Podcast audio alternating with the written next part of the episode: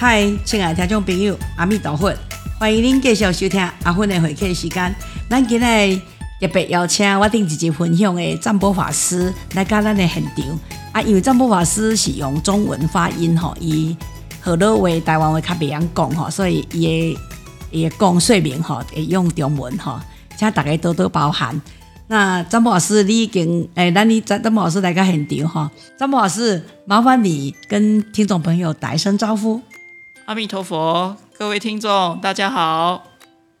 张博老师，我上一集用台语聊聊你的出家姻缘了，可是就是因为好像哎没有你，请你本人哈来一下哈，我觉得不太过瘾，听众朋友可能会觉得不太过瘾。那我想今天让你亲自来跟大家分享一下，你为什么会来台湾？新，你从一个新加坡人，就是外地的人，然后。第一次接在新加坡接触佛法，然后为什么会到台湾来？哦，早期是因为在新加坡做义工嘛，所以师傅都是世界各地到处到处弘法，所以他来新加坡的次数也不长，可能一年只是两三次法会，所以就是师傅来的时候就会在做义工，然后啊，也是因为师傅啊所说的法是比较。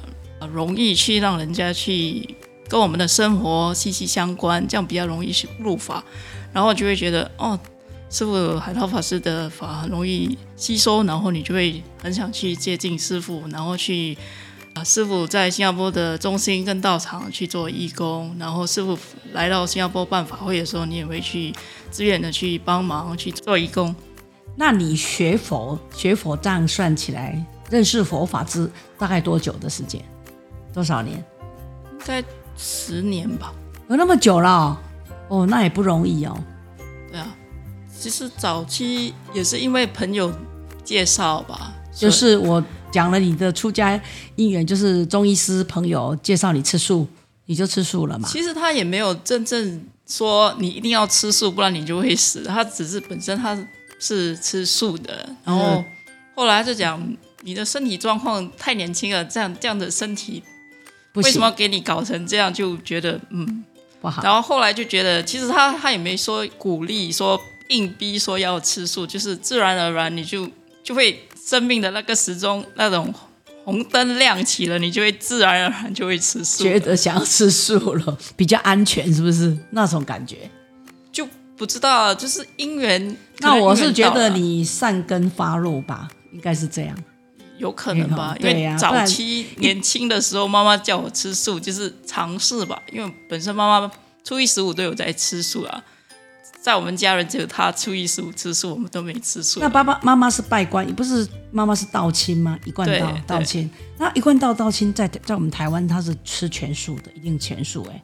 他没有，他只是初一十五。对，他是后来我吃素了一年后，他才开始转吃全素，转吃全素。对，哦，那这个部分不一样。但是妈妈就是有参加那个道亲的聚会嘛，那时候其实也是亲戚朋友拉他进去，然后就就有一个呃宗教的寄托了。好，对对对，其实，嗯，新加坡人早期也是很辛苦嘛，还那那时候附属在马来西亚的。的那个政权后来才独立，然后早期的新加坡人，妈妈那个时代是不是生活也比较辛苦？对，不像这么这这你们这个年轻一代，就是赚钱比较容易啊。那以前的人是比较辛苦的，以前的人会比较辛苦啊。有些人可能就是没有像现在人，就是现在的人就比较幸福了，有办法，父母有办法供他们去读书、读大学。早期我父母那一代，如果你不是很有钱的话，其实基本上他们的学历也不高，所以只可以做初中的活。哦，就要就是蓝领阶级的，要做比较辛苦辛苦的工作了。所以妈妈他们也比较辛苦，就对了。那你们家有几个小孩？呃，我一个哥哥跟一个弟弟。那你是独生女咯？对。那妈妈当然不舍得你离开啊，你出家后。对啊，头头早期有。这个有酝酿两三年才出来的啦，不是说要出来就出来，还是需要要做一点功课才有办法出。所以你发愿以后，你就吃了受了八八个月的八关斋戒，也没有说真正去去发愿说一定要出家，只是说呃，也不要让走修行的路了。对啊，就是说不要让妈妈起烦恼，就是让她慢慢去接受吧。就是自己说，反正你在家也是修行，你出家也是修行，只是看在不一样的地方修行。其实修行在哪里都可以修行，所以就是那时候就说好，就在家自己自受八关斋戒，差不多持续差不多要两年了。两年哦，对啊，这样有两年的时间在家受八关斋戒。不过哦，周末还是偶尔会带父母出去吃饭，这些还是也是要陪家人啊。陪家人的时也，不要说你收八关在街之后，你就我说我什么事都不做了，我这个我不做不做，反而父母会觉得你你你你在干嘛？怪。对，哦还是会反而会那时候会更抽空陪父母，一有空的时候就会陪父母带他们出去走走啊，或带他们出去吃饭啊，这样。啊，对对对，所以我侧面了解，妈妈也是很依靠你，爸爸妈妈都依靠你，对哦，经济上也依靠，对不对？对啊，所以这些出来之前也是有做一些安排啦，就是起码兄弟姐妹不会不会不会说话不。会不会有那种压力啦。你觉得啦？你觉得那个时候妈妈她她的心是怎么转变的？有不本来不愿意不不想要你出家，啊，后来她是怎么转变的？她有慢慢接受啦。后来我就说，哎、我不然就让我去啦，我把东西整理一下，弄弄弄。突然间那时候他就态度是有一点转了，已经转了，有有慢慢在接受了。然后后来时间越来越近的时候，他就会有一点不舍了。啊，但是我我离开的时候，是我爸爸比较就觉得，因为我比较少，我爸爸是比较不说话的人啊，所以跟爸爸的互动跟沟通会比较少。所以那时候我出来的那几个月是爸爸还在生气的啦。是啊、不然后来后来爸爸就慢慢接受啊。后来我出家之后，我那时候师傅有去师傅新加坡弘法，我有回家了，爸爸有有有接受啦。现在也也偶尔也是会寄一点东西回去啦，然后让爸爸妈妈开心啊。就是说这里也不会说。我人本身在台湾，然后突然间他们觉得好像少了一个女儿，不过还是会偶尔会寄一些东西啊，打电话回去慰问啊这些啦。但是我看你好像很少打电话嘞，昨天刚打，昨天有打，那他们还好吗？不错啊，都很好啊。只是最近最近看到他们的，我我弟都有寄一些他们的近况的照片啊，都看起来比较老了。会啦，人一定会老。那你为什么想要出家？其实早期我很早很早以前，我对对出家一点概念都没有的。其实是那时候好像是二零一五年吧，好像苗栗有办一次短期出家，嗯啊、然后那时候我还在新加坡，我还在那时候就呃也是可能也是因缘吧，那时候也正好没上班，在休息啦。我我其实呃前一份工作我离职之后，我就在家里待了不懂几个月，就整天在家煮饭给父母吃。然后那时候就知道，哎，台湾有办这这个短期出家，可以去来来来报名看看了。就也没有什么期待，也不知道短期出家是什么，就就一个人就一个人就报名来了。就那时候我们来参加短期出家，唯一一个女中的新加坡人就是我了。然后我们也被分配到那一组，就是国际组，就是有印尼人，有大中国人、中国人，还有香港人。然后还有新加坡人？对，还有正好也有一个师兄，他也有来报名。就是我们那时候新加坡人就只有一个男众跟一个女众来参加那一届的短期出家。然后那时候也不知道短期出家是什么，就就来了，就来了，就就很勇敢哦。对，完全一点概念都没有，然后就来参加，然后就觉得哦好，就来看看是怎样的体验。然后那时候就哦很忙的十四天吧，好像哦，十四天了。，对七天静态，七天动态，然后哦，七天是在苗栗红法院，然后就每天呃就会有早课，然后上课，然后晚上就去烟供。然后那时候我还记得的很清楚，就是那期间真的是其实是很很忙的，根本没时间休息的。我们连中午午休都没有时间的，基本上就是一直在在忙吧，就是吃饱饭过后，然后把把把地环境整理一下，然后就开始上课，然后晚上就去烟供。那些要去烟供然后，他们就会租游览车，然后我们就会去附近的啊坟墓或者坟场去做烟供。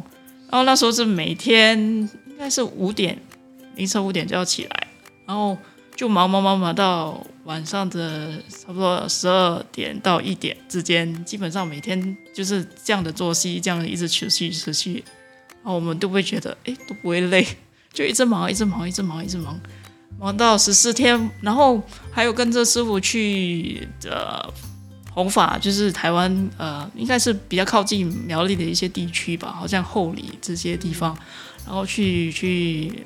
呃，参加一些法会，然后师傅有说过啊，那时候我记得印象很很深刻，是有一场法会，正好是在台风天，然后那那天台风天，我们基本上是穿着那个短期出家的那个中褂，中褂，对，然后就是因为短期出家你也不知道啊，然后你穿了之后，其实你全身湿的时候是看得到里面，就是就是有一点透明吧，你的衣服。然后正好我们那天放完生回来要走回去法会现场，就是基本上早期我们就是会先放生，然后才法会才开始。然后我们走回去就已经开始下大雨了。然后我们进去走到法会的地方，其实大部分人已经湿了。然后那时候那个雨就越下越大，越下越大，根本法会没有办法进行，就是雨一直喷进来喷进来，即使你在棚里面，你还是湿。然后就觉得啊，那这样怎么怎么办法会啊？那个雨又不停，然后。师傅就出来了，然后他就念了三个咒语，我我只记得其中一个是呃白财神咒语吧，他有念一一个，然后念了三个咒语，过没有五分钟雨就停了，不可思议，我们就，然后这样哇，好神奇哦！就是说师傅有说过，只要他去一个新的地方办法会的话，如果众生很多的话，其实会有这些下大雨，对，就会有这些违缘吧。然后我们就觉得哇，念了三个咒语，雨马上停，我们就觉得。太不可思议了！然后我们就那一天法会圆满之后还出彩虹，我们就呃更不可思议。你就整天就觉得很不可思议，像哇佛法哇好神奇啊！真的是你亲眼见证，你亲眼看到，你就觉得哦，你还以为有些人就想哦念咒语就念咒语啊，就这样啊，就这样。不过你看了之后，你亲眼目睹，你就会觉得哦好不可思议，这样哦。然后那一天。就是我们就是这样的行程，一直这样跑，一直跑，跑完之后舍戒那一天更不可思议，就是因为我们在受短期出家戒的时候是有戒体嘛，哇，那天一舍戒一完，哇，全身你的、你的、你的、你的戒体没有了之后，马上整个身体就觉得哦，你的泪就进来，然后你就觉得哦，全身酸痛啊，然后开始就就就有点感冒啊，就好像生病。那一天我就。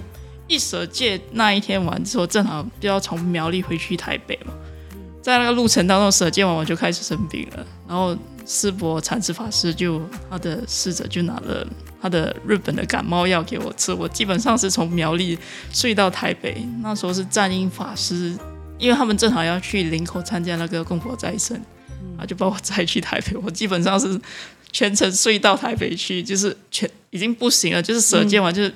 可能那个身体累了十四天后就撑不了，戒体一没有，就身体就就变成你的自己的肉身，你就觉得他就开始跟你说：“你把我操了十四天，我受不了了。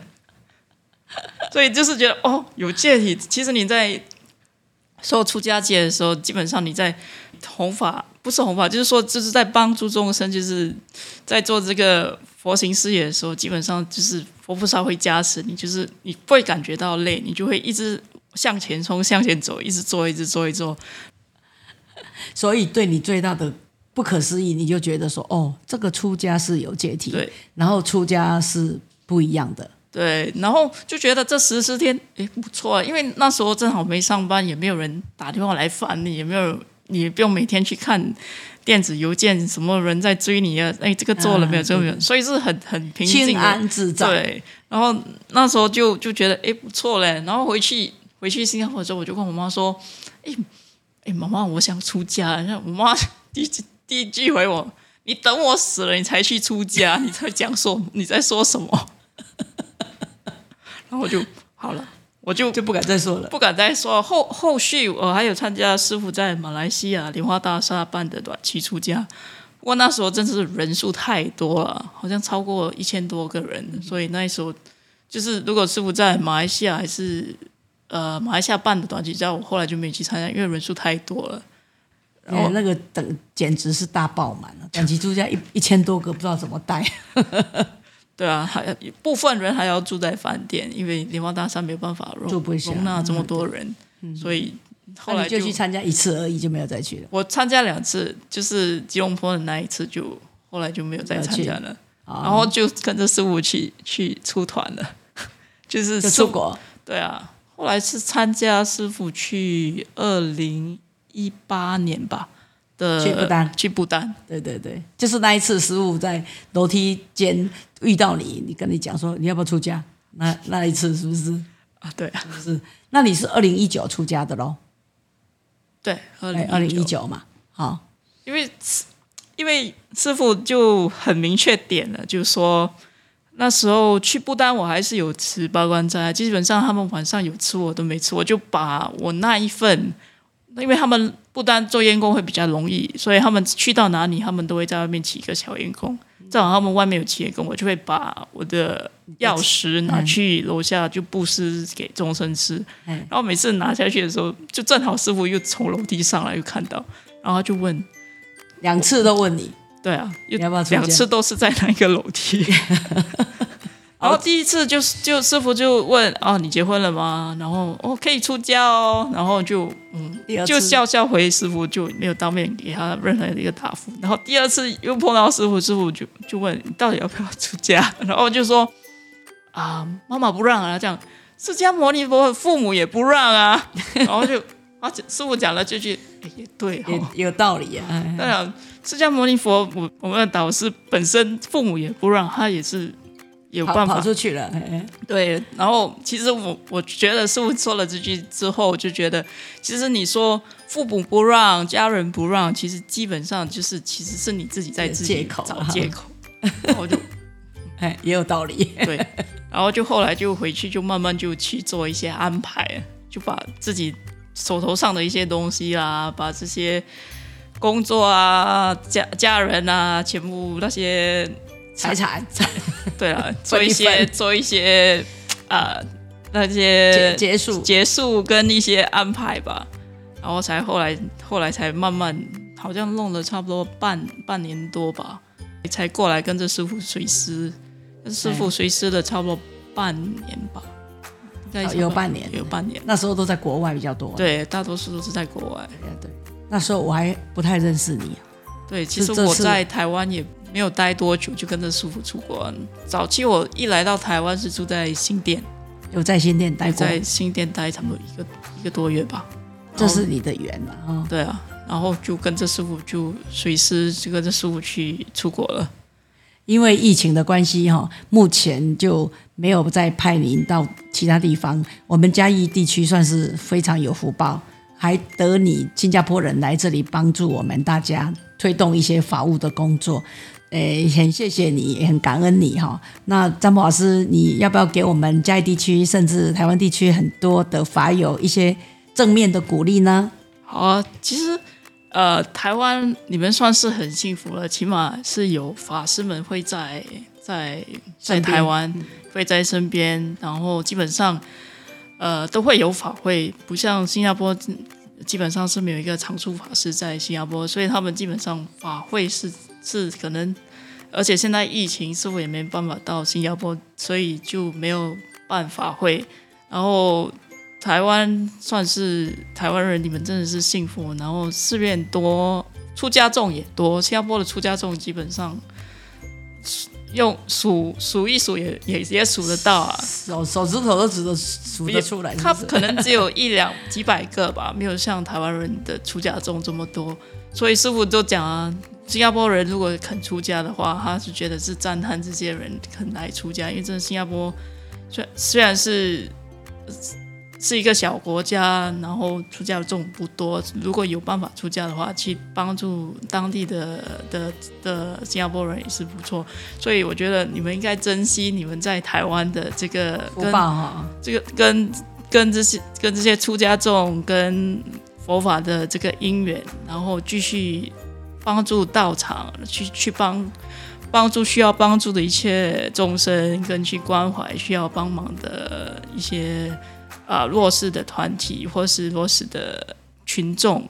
其实我觉得就要把道场当成是家吧。其实我觉得你在这边认识的，或是你接触到的一些人事物，其实都是跟你有因缘的。不要说是呃，是一个我只是来这边，我不我没有做什么。其实我觉得你来这边，你即使来扫一个地，或供一盏灯，或者是来来这边打个招呼，其实也是一个很好的一个跟人家结法。我觉得只要有人肯大进来，回来帮忙，回来去。去去让更多人认识我们，让我们知道我们在哪里。比较比较，其实他们会觉得，有些会觉得哦，这里不错哦，好像回到家的那种感觉。其实我觉得，我们义工真的是很多，然后多年来都有，他们都在帮忙啊，法会啊，法务上啊这些。其实如果他们真的可以把把这些。把他们把这里当成是第二个家了，我觉得把引进更多人可以来我们这里认识我们，然后帮助。其实我们其实有很多东西可以去做。道场亲近法师嘛，这是嘉义目前的福报哈，有两位女众法师在这里帮忙推广一些网络的法会法训，然后张波法师最好最大的。优点就是他因为是受英文教育的，所以我们有很多法训哈都是透过他翻译成英文。那之后我们希望说，未来我们这个慈悲协会的法务外文的推动也都是他在翻译。那也希望说，最以后可以接接引一些年轻人比较年轻化的，他们外文外文能力比较好的，来翻译一些简单的师傅开示的一些佛法。然后也透过这个翻译，可以推广到西方国家去。那因为新加坡是学英文的嘛，然后英文能力都非常强。那今以后我们大家如果不嫌自己太老的话，都可以来请英文，请占波法师来教大家学英文。我觉得也是很好。英文的阿弥陀后面那讲，阿弥达吧，阿弥达吧，是哦。好，亲爱的听众朋友，今天咱的分享就到这。如果您对咱这个节目有什么想法、甲看法，欢迎您留言甲我讲哦。当袂记得每礼拜三、每礼拜日，咱阿芬的回客时间再过来开讲。阿弥陀佛，阿弥陀佛，再见。